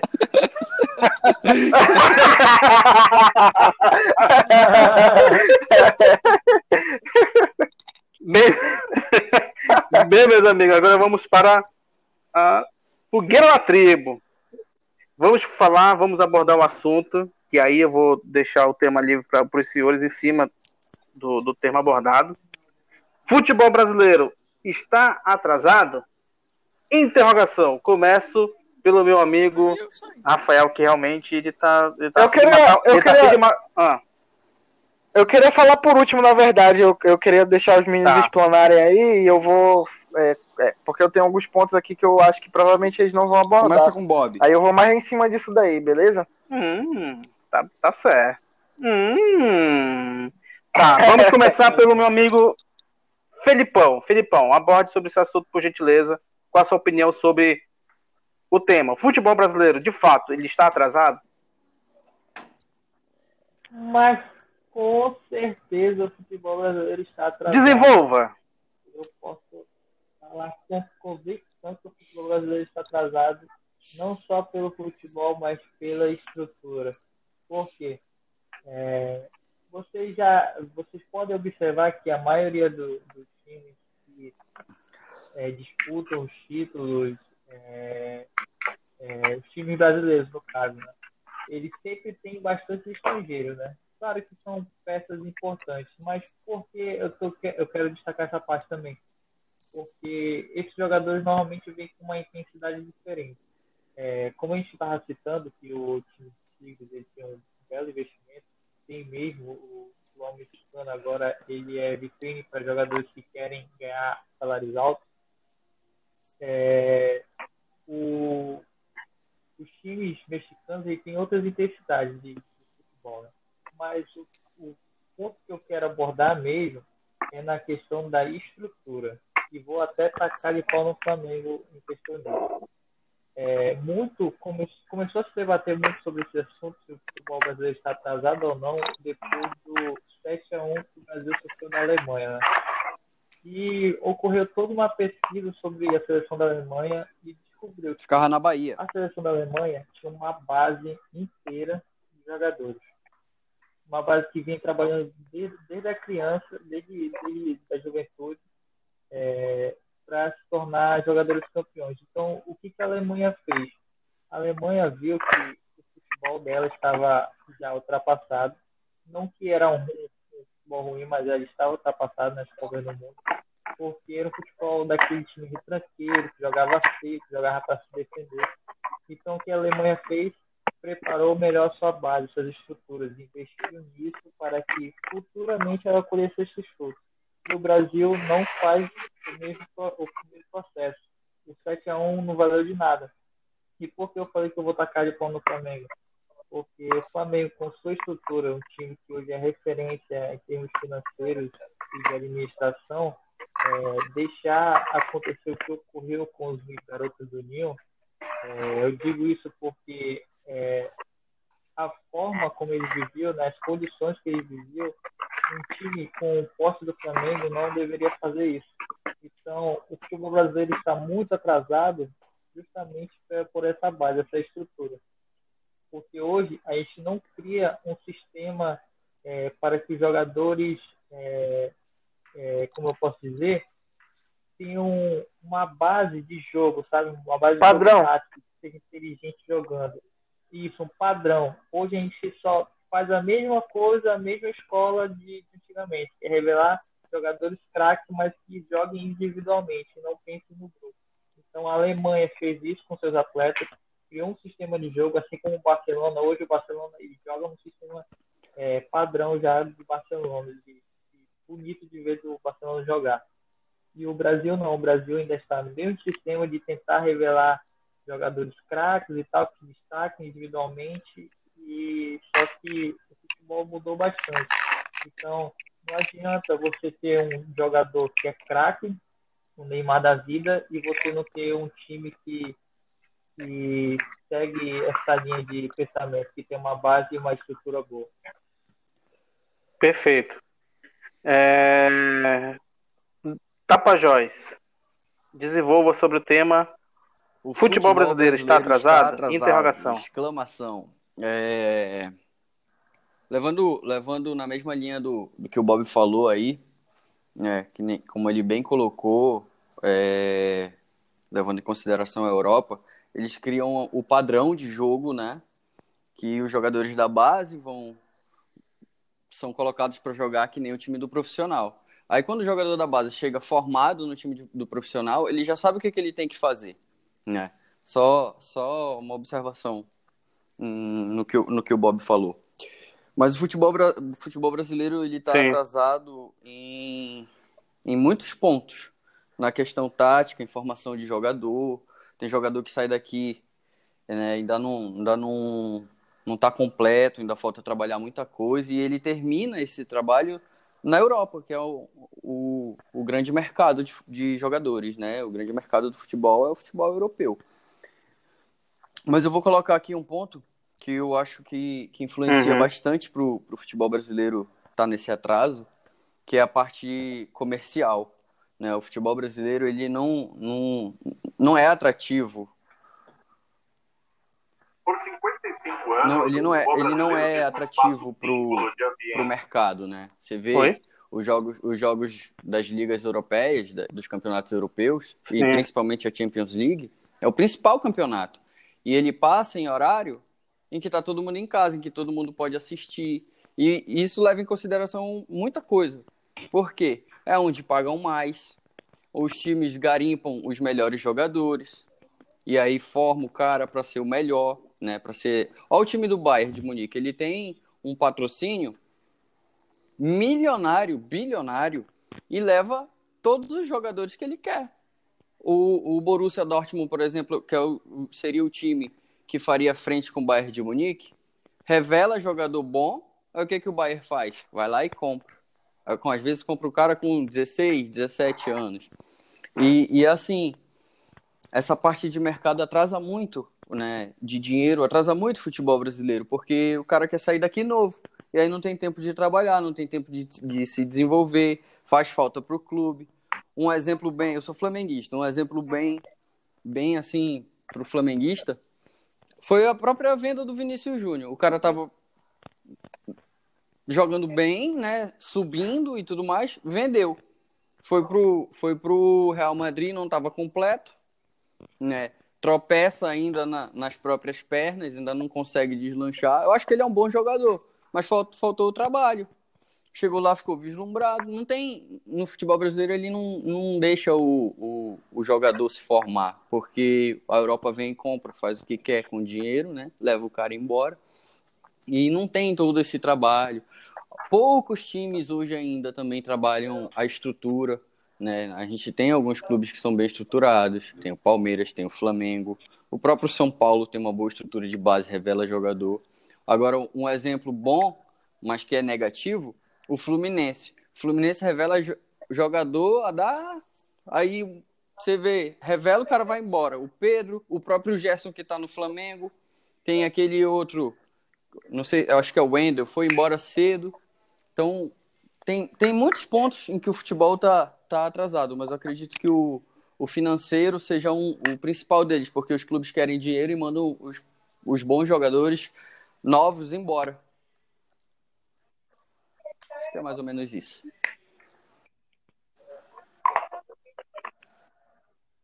Perfeito.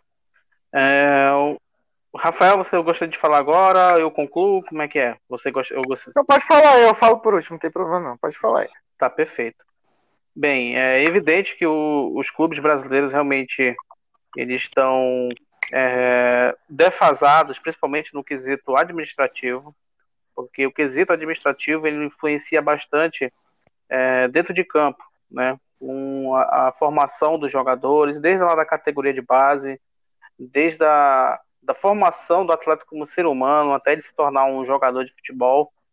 É, você, e isso não é somente do, é, é no Brasil, por exemplo. Se você pegar na Europa, na Inglaterra, na, na Alemanha, você vê que os clubes eles contratam bastante jogadores de fora, eles não contratam muitos jogadores do seu país. Por exemplo, o Liverpool joga muita bola, mas em compensação a seleção da Inglaterra é, não joga tão bem, né? Tá jogando agora, tá jogando, tá apresentando um bom futebol por conta da, da sua categoria de base.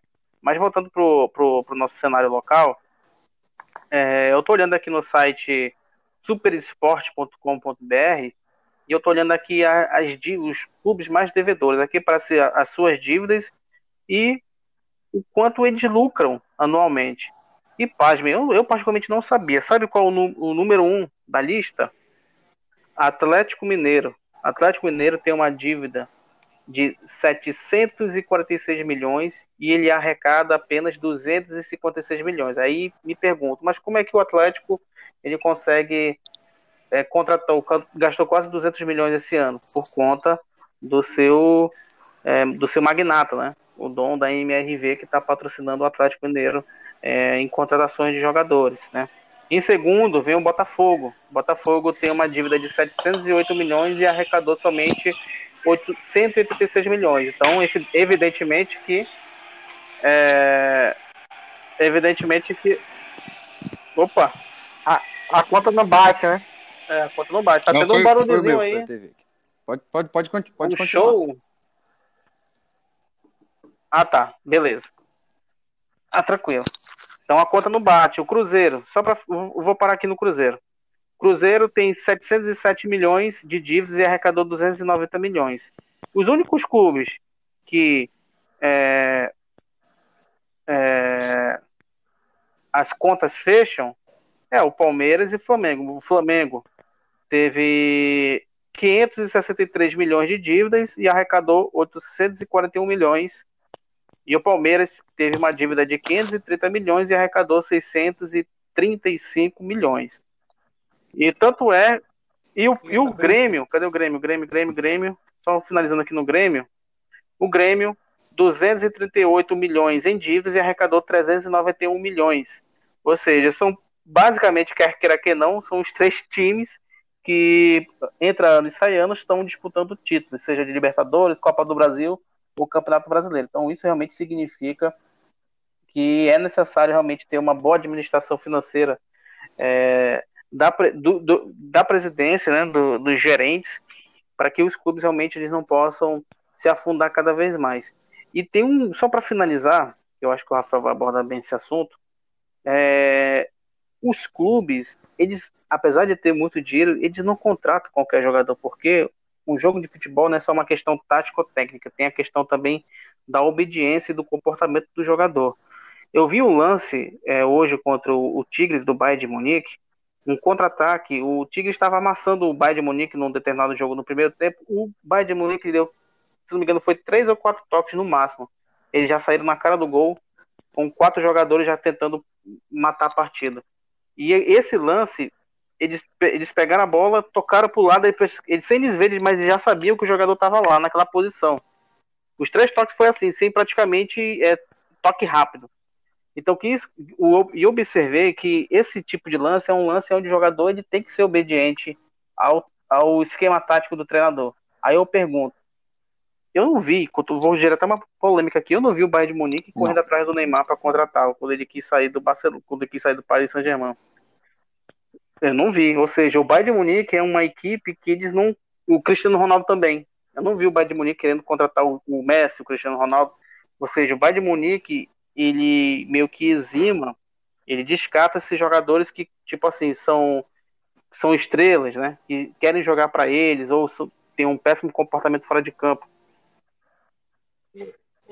Ele não pensa em jogadores individuais. No sistema de jogo, coletivo. Que, no coletivo, que justamente que bate com essa ideia que minha maluca que eu, que eu elaborei hoje, após o jogo, eu, caramba, eu, esse time do Bayern de Munique tem ótimos jogadores, mas acima de, acima de tudo são jogadores obedientes é, taticamente. Então tudo isso tem uma cadeia, né?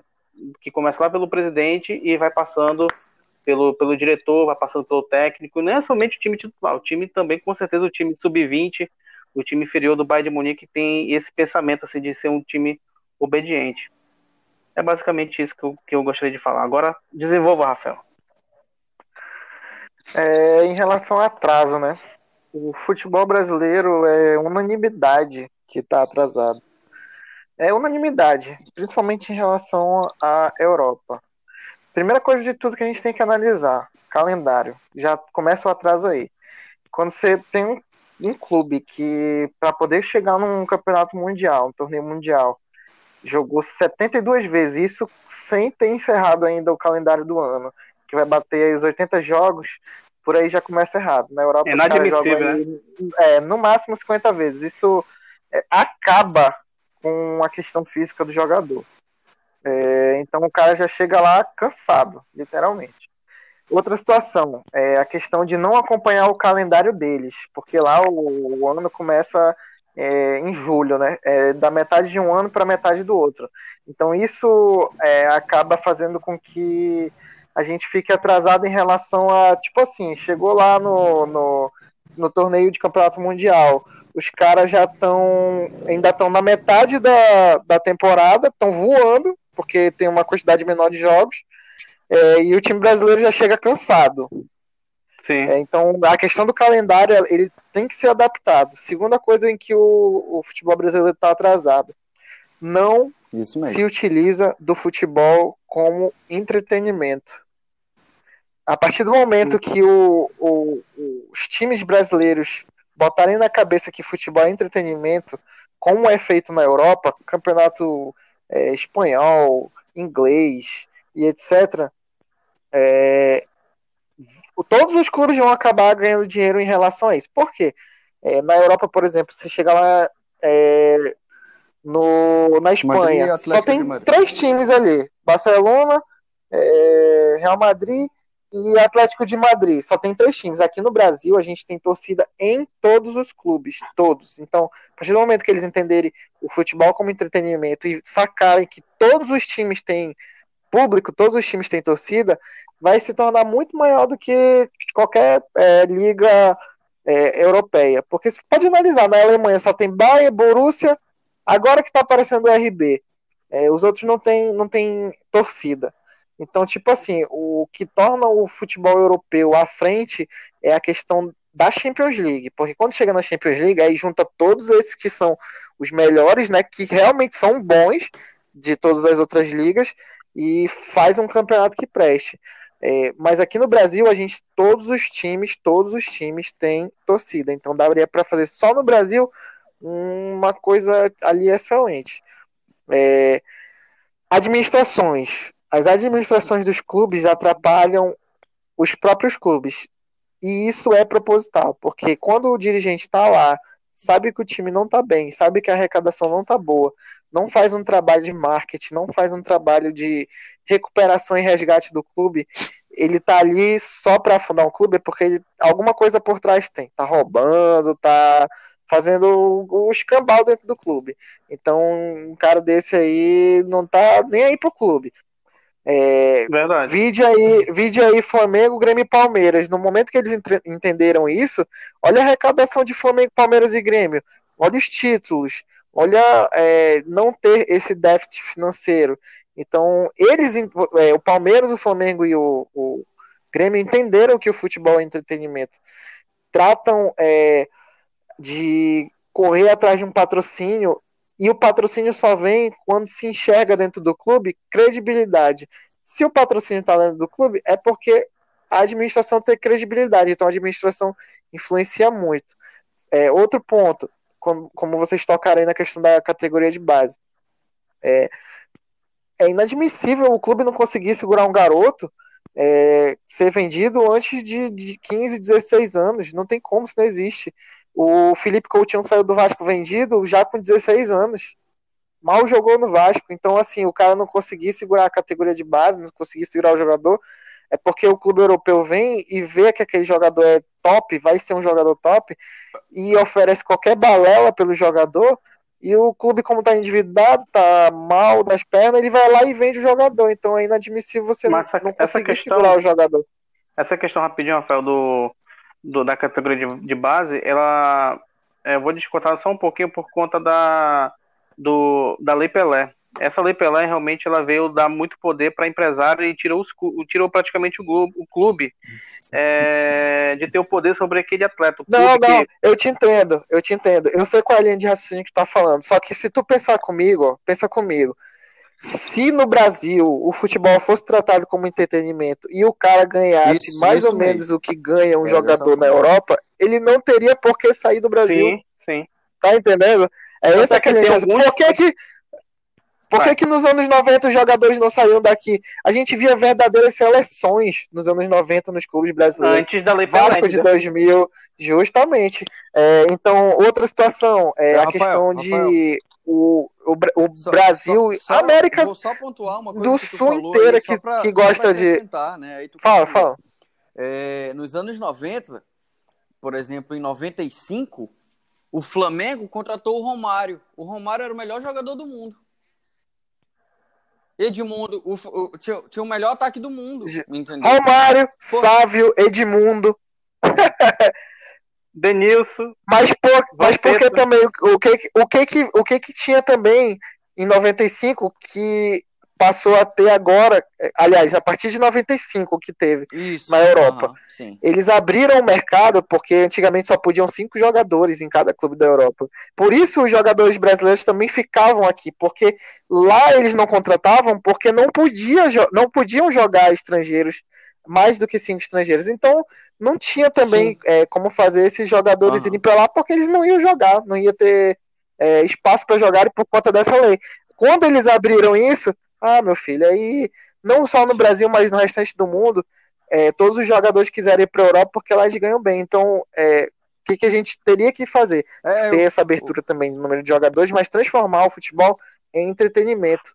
É, fazer com que o- os caras é, entendessem que futebol gera muito dinheiro, mais do que o que eles um imaginam. e exemplo, jogadores não iriam um bom querer sair exemplo daqui. disso que É tu verdade. tá falando, É, que poderia continuando ser aplicado, aí. seria um Fala, pode grande falar. investimento em um clube aqui em Manaus, por exemplo. Imagina, ima- im- im- im- im- imagina, imagina. É, Já teve sondagem. Já teve O sondagem de uma empresa O chinesa. Gavião do Norte jogando a Série A. É, é- isso. É, o, é, é recorde, não. É casa cheia todo Que jogo. foi o que Não fizeram ia com o ter- Bragantino, né? Não ia ter estádio vazio aqui. Não ia, não ia, não ia. Todo jogo.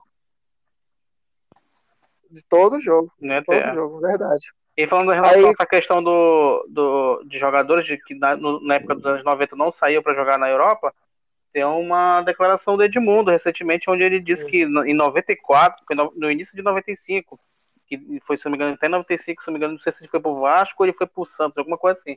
Ele recebeu uma proposta para jogar no Real Madrid. Só que o Real Madrid ofereceu pouco. Ou seja, ele É porque- no Palmeiras, no Palmeiras ele ganhava mais. Então, não vou pro Real Madrid Pois é, Pois mais. é. O, o- o- os europeus abriram os olhos antes dos sul-americanos. O f- meu amigo, o futebol sul-americano é o futebol mais rico em questão técnica do, do mundo. É o mais rico em questão técnica do mundo. Então, é, se tivesse é, é, o que acontecia nos anos 90 de pagar bem, é, os caras não iam sair daqui. Só que os europeus abriram os olhos mais rápido, abriram os olhos antes para essa situação do que os sul-americanos. Olha quanto que vale a marca do Real Madrid, trilhões. Quanto vale a marca do Barcelona. Entendeu? Bilhões, e né? como tu falou, naquela época o, o Edmundo não foi pro Real Madrid. Eu duvido se um jogador hoje não quer ir pro Real Madrid. Além É. de ter a visibilidade É a do do mundo inteiro vendo ele entretenimento, né? jogar, isso é entretenimento. Tem que Entretenimento. transformar em entretenimento. É. Então, é, aí outra situação. É a questão de, como eu já falei, né, calendário, tornar entretenimento, administração. é, é, por exemplo, no Vasco eles já fazem isso, só que quando chega no profissional eles não utilizam a base. Desde o sub-11 até o sub-20, eles têm é, o padrão de jogo que é para ser aplicado com os jogadores. Não pode mudar. É aquele padrão e não muda. Aí chega no profissional, ao invés do cara botar o cara da base para jogar, contrata o Erley, contrata o. Mano, é uma questão ridícula. Tu tem uma base inteira que tu faz um trabalho para quando chegar no profissional chegar bem. Chega lá no profissional, o cara não sabe nem qual é o esquema tático que ele vai jogar, não É, sabe como É que um vai erro jogar. grotesco. Então, o jogo não fica mecanizado. Então é ruim. Quando os caras já se conhecem, meu irmão, vai passar um ano ruim, segundo ano ruim, depois já estão acostumados, já estão adaptados. Olha o que, olha o que aconteceu com o Bragantino aí, ó. Esse ano Libertadores. é, começou mal, se adaptaram, estão brigando por, Sul por Libertadores. Ano que vem, pode esperar que vão brigar por título. Se mantiver a base, pode esperar. Então, é uma série de fatores que fazem o futebol brasileiro e sul-americano estarem atrasados em relação ao europeu. Mas não é algo assim que não é reversível, mas tem que ter vontade. E é o que eu não vejo, vontade dos caras em É. fazer isso daí mudar. fazer diferente. É, na verdade, porque eles utilizam muito a base também para fazer dinheiro e para encher o bolso deles. Essa que é a grande verdade. E não é somente vendendo para a Europa, não. Vende para clubes do Brasil mesmo aqui que tem condições financeiras melhores para se admirar, para pagar conta. Eles dizem que é para pagar conta. Pode até ser, mas na verdade, muitas das vezes é para é para enriquecer e deixar o clube é, na mesmice. Tanto é que o Botafogo agora, o Palmeiras contratou um jogador do Botafogo do, do- da categoria de base. Me esqueci o nome do rapaz agora. 17 anos, é um meio, de, meio campista Olha meio campista, já foi, já foi, o Palmeiras já puxou. Se é bom jogador, não sei, né? Mas é, é, é aquilo que poderia, poderia estar jogando o Botafogo ano que vem, né? Pra ajudar o Botafogo a voltar É, pra Série A, mas não, foi, acabou indo para outro clube. Então, é, e é ridículo essa questão que tu falou. É, se, o, se a equipe ela já tem uma base pronta, né, um estilo de jogo pronto, desde a categoria de base, a tendência é que quando chega no profissional, o dirigente contrate um técnico que tem o mesmo perfil do Isso. estilo de jogo que é feito na categoria de base, mas não. E, e o que, o que, o que é, corrobora o que eu tô falando pra vocês é só vocês verem, porque o Vasco implementa isso há, uns seis, cinco anos mais ou menos. Chegou em final de, de Copinha, chegou na final do campeonato lá do Copa RS, foi campeão de Copa do Brasil e etc. Então, pô, se tu tem uma base que tá dando frutos, por que tu não utiliza ela quando ele Verdade. chega na idade do profissional? Verdade. Mano, eu, eu nunca vou entender o pensamento desses caras. Aliás, eu entendo, porque eles não têm boa vontade, né? É mais pra questão financeira deles próprios. Então, é complicado. Muita- muita- muitas vezes Resumindo. eles, não, na verdade, não entendem nem de futebol, essa que é a grande verdade. É, também, tem isso também. Então, Resumir alguém, aí, Bob, o que tu ia falar?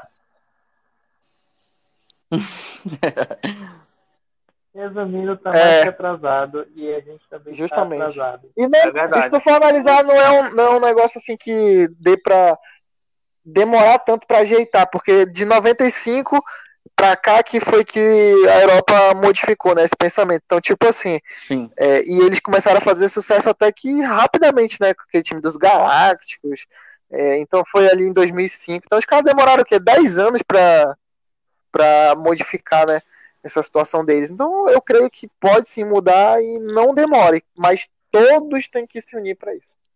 Bem, pessoal, perfeito. Acredito que todo mundo explanou aí da melhor maneira possível sobre esse assunto, que é, realmente é um tema bastante abrangente. A gente poderia falar aqui sobre esse assunto, é, passar a noite todinha, a madrugada todinha falando sobre esse assunto.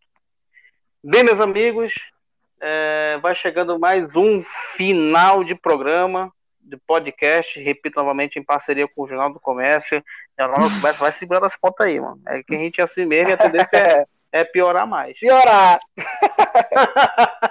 a tendência é piorar mais. Então, meus amigos, você que teve a paciência aí de mais de, mais de uma hora de, de, de nos ouvir, é, agradeço muito aí a, a, a participação de vocês. É, daqui a pouco vamos começar a fazer uns trabalhos melhores aí no Instagram para a gente movimentar legal, para a gente começar a interagir aí com a rapaziada. Beleza? Gostaria de agradecer aí os meus amigos, os meus amigos de mesa, o Rafael Pardo, o, o Tapajós e o Filipão. Vou dar as, considerações finais aqui, vou começar pelo meu amigo Rafael Pardo.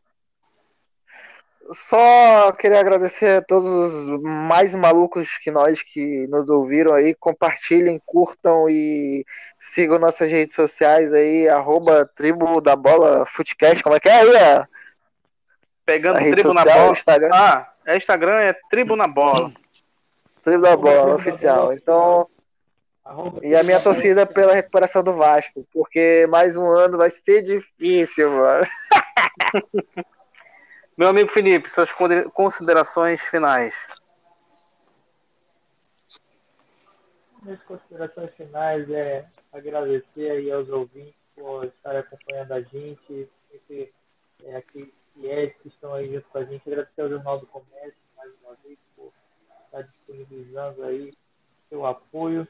Agradecer a vocês aí por mais esse papo. Infelizmente a equipe não está completa hoje, faltou o nosso amigo Pandinha, nosso amigo Damasceno. E dar o meu apoio ao meu Vastão, o trem da Só contra o Inter, né? Só contra o Inter. Meu obrigado a todos que. Meu amigo Tapajós, suas considerações finais. Que vão compartilhar, né? Aos meus colegas de programa, né? Foi um, foi um programa bacana, foi um assunto muito bacana de discutir, como, como o Fabrício bem falou. É, esse assunto a gente pode discutir aí por, por muito tempo, dava para ir a noite toda até amanhecer amanhã e tudo mais. Mas fica para um. O resto fica para um próximo programa, quem sabe. Aos ouvintes, comentem nosso Instagram, deixem comentários, elogios, sugestões, né? Que a gente Críticas, é muito importante, críticas para a gente melhorar onde tem, onde tem que melhorar. E é isso, muito obrigado a todos. Vamos para o próximo em breve. Valeu, abra... abraço para o Damasceno que não pôde estar aqui, abraço para o Pandinha também. Vamos só, que vamos. Só lembrando que daqui a alguns dias estaremos no YouTube.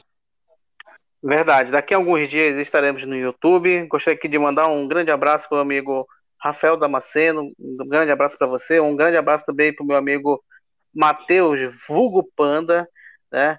E obrigado e, a vocês, Fabrício, ouvintes aí, que parabéns, tiveram essa, repito bem, novamente, essa paciência bem, de nos ouvir até esse momento. Que, né? É, eu... Parabéns, parabéns. Parabéns, parabéns. Muito obrigado. Salve palmas aí. A favela venceu. Repito, a favela venceu. A favela venceu. E um beijo pra vocês, Patrícia Teló. Um beijo grande.